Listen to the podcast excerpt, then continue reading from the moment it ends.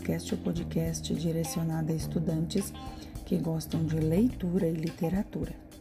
Como já havia dito no programa anterior, hoje falarei sobre algumas novidades. A primeira delas será uma pequena série com 10 programas com textos sobre a cultura africana. Segundo a fala de Rita Chaves, as literaturas africanas são chaves para penetrar os mundos que o continente guarda, desvendando alguns de seus mistérios pelas palavras. Nos contos que contarei, perceberemos as lições do passado, quase associadas ao campo, que conviveram com as marcas da vida urbana, revelando uma diversidade de situações que nos passam força à vida moderna. Aprenderemos com as lendas e as fábulas orais, mas não nos enganemos com um continente que não está preso ao passado. Então vamos iniciar nossa trilha ao mundo da África literária. O primeiro conto chama-se O Dia em que Explodiu uma Bata Bata, do famoso escritor Mia Couto. De repente o boi explodiu, rebentou sem um mu no capim em volta choveram pedaços e fatias, grãos e folhas de boi. A carne eram borboletas vermelhas. Os ossos eram moedas espalhadas. Os chifres ficaram sem qualquer ramo, balançando a imitar a vida no invisível do vento. O espanto não cabia em Azarias, o pequeno pastor. Ainda há um instante, ele admirava o grande boi malhado, chamado de Mabata-Bata. O bicho pastava mais vagaroso que a preguiça. Era maior da manada, régulo da chifraria, e estava destinado como prenda de lobolo do tio Raul, dono da criação. Azarias trabalhava para ele desde que ficara órfão. Desapegava antes da luz para que os bois comessem o cacimbo das primeiras horas. Olhou a desgraça, o boi empoeirado, eco de silêncio, sombra de nada. Deve ser. Foi um relâmpago, pensou. Mas relâmpago não podia. O céu estava liso, azul, sem mancha. De onde saíra o raio? Ou foi a terra que relampejou? Interrogou o horizonte por cima das árvores. Talvez o Nadilate, a ave do relâmpago, ainda rodasse os céus. Apontou os olhos na montanha em frente. A morada de Nadilate era ali, onde se juntam os todos rios para nascerem da mesma vontade da água. O Nadilate vive nas suas quatro cores escondidas e só destapa quando as nuvens rugem na rouquidão do céu. E então que o Nadilate sobe aos céus enlouquecido. Nas alturas se veste de chamas e lança o seu voo incendiado sobre os seres da terra. Às vezes atira-se no chão buracando-o, fica na cova e aí deita a sua urina. Uma vez foi preciso chamar as ciências do velho feiticeiro para escavar aquele ninho e retirar os ácidos depósitos. Talvez uma bata-bata pisara uma réstia maligna do natilate. Mas quem podia acreditar? O tio não. Havia de querer ver o boi falecido, ao menos ser apresentado uma prova do desastre. Já conhecia bois relampejados? Ficaram corpos queimados, cinzas arrumados a lembrar o corpo.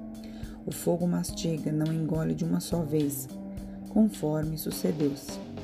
Reparou em volta, os outros bois assustados espalharam-se pelo mato. O medo escorregou dos olhos do pequeno pastor. Não apareças sem um boi, Azarias. Só digo, é melhor nem apareceres. A ameaça do tio soprava-lhe nos ouvidos. Aquela angústia comia-lhe o ar todo. Que podia fazer? Os pensamentos corriam-lhe como sombra, mas não encontravam saída. Havia uma só solução: era fugir, tentar os caminhos onde não sabia mais nada. Fugir e morrer de um lugar a ele, com seus calções rotos, um saco velho a tiracolo, que saudade deixava. Maus tratos atrás dos bois, os filhos dos outros tinham direito da escola. Ele não, não era filho. Serviço arrancava-o cedo da cama e devolvia o sono quando dentro dele já não havia resto de infância. Brincar era só com os animais. nadar o rio na boleia do rabo do uma bata-bata, apostar nas brigas dos mais fortes. Em casa, o tio adivinhava-lhe o futuro. Este, da maneira que vive misturado com a criação, há de casar com uma vaca. E todos se riam, sem quererem saber da sua alma pequenina, dos seus sonhos maltratados.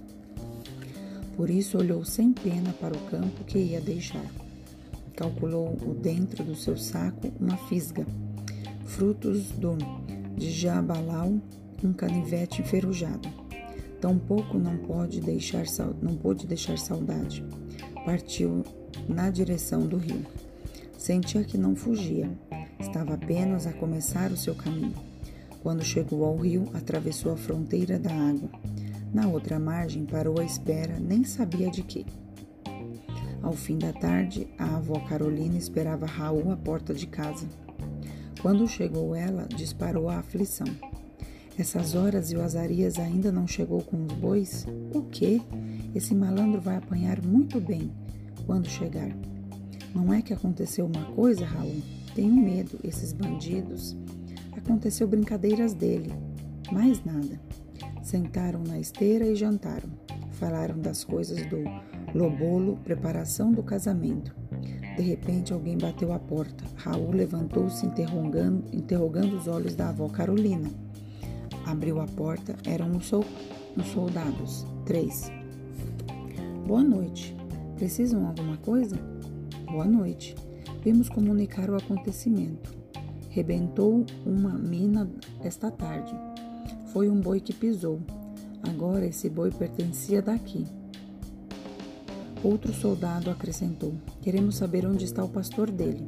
Pastor, estamos à espera, respondeu Raul. E vociferou: Malditos bandos! Quando chegar, queremos falar com ele, saber como foi sucedido. É bom ninguém sair da parte da montanha. Os bandidos andaram espalhar minas nesse lado. Despediram. Raul ficou rodando à volta das suas perguntas. Esse sacana do Azarias onde foi? E os outros bois andariam espalhados por aí? Ah, avô, eu não posso ficar assim. Tenho que ir ver onde está esse malandro. Deve ser, talvez, deixou a manada afugentar-se. É preciso juntar os bois enquanto é cedo. Não podes, Raul. Olha os soldados o que disseram. É perigoso. Mas ele desouviu e meteu-se pela noite. Mato tem subúrbio? Tem, e onde o Azarias conduzia os animais?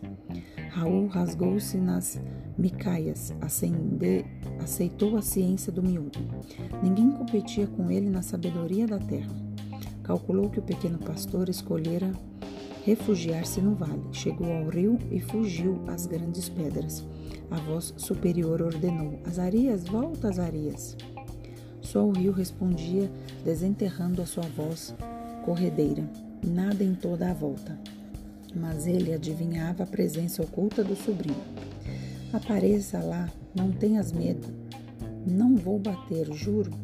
Jurava mentiras. Não ia bater, ia matar-lhe de porrada quando acabasse de juntar os bois. No entanto, escolheu sentar, estátua de escuro. Os olhos, habituados à penumbra, desembarcaram na outra margem. De repente, escutou passos no mato. Ficou alerta. Azarias? Não era. Chegou-lhe a voz de Carolina. Sou eu, Raul. Maldita velha. Que vinha ali fazer? Trapalhar só. Ainda pisava na mina. Rebentava-se e pior, estourava com ele também. Volta em casa, avó. O Azarias vai negar de ouvir quando chamares. A mim, ai de ouvir. E aplicou sua confiança chamando o pastor. Por trás das sombras, uma silhueta deu aparecimento. És tu, Azarias? Volta comigo, vamos para casa. Não quero, vou fugir. O Raul foi descendo, gatinhoso, pronto para saltar e agarrar as goelas do sobrinho. Vais fugir para onde, meu filho? Não tenho onde, avó. Esse gajo vai voltar que nem eu lhe chamboquei, até partir-se dos bocados. Precipitou-se a voz rasteira de Raul. Cala-te, Raul, na tua vida nem sabes da miséria? E voltando-se para o pastor. Anda, meu filho, só vens comigo, não tens culpa do boi que morreu. Anda ajudar o teu tio juntar os animais. Não é preciso, os bois estão aqui perto, comigo. Raul ergueu-se desconfiado. O coração batucava-lhe o peito. Como é? Os bois estão aí? Sim, estão. Enroscou-se o silêncio. O tio não estava certo da verdade do Azarias. Sobrinho, fizeste mesmo? Juntaste os bois? A avó sorria, pensando no fim das brigas daqueles dois. Prometeu um prêmio e pediu ao miúdo que escolhesse. O teu tio está muito satisfeito, escolheu. Escolhe. Ai de respeitar o teu pedido? Raul achou melhor concordar com tudo, naquele momento. Depois, emendaria as ilusões do rapaz e voltariam às obrigações do serviço das pastagens. Fala lá o seu pedido. Tio, próximo ano posso ir à escola? Já adivinhava, nem pensar. Autorizar a escola era ficar sem guia para os bois, mas o momento pedia fingimento e ele falou de costas para o pensamento.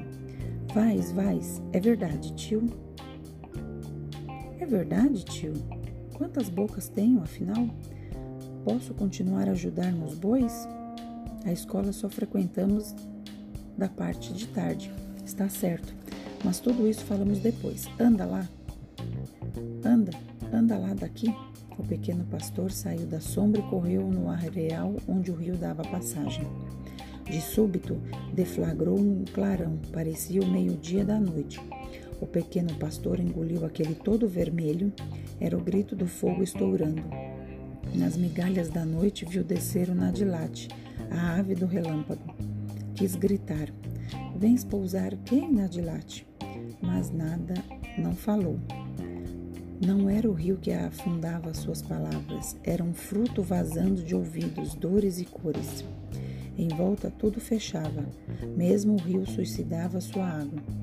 O mundo embrulhava o chão nos fumos brancos.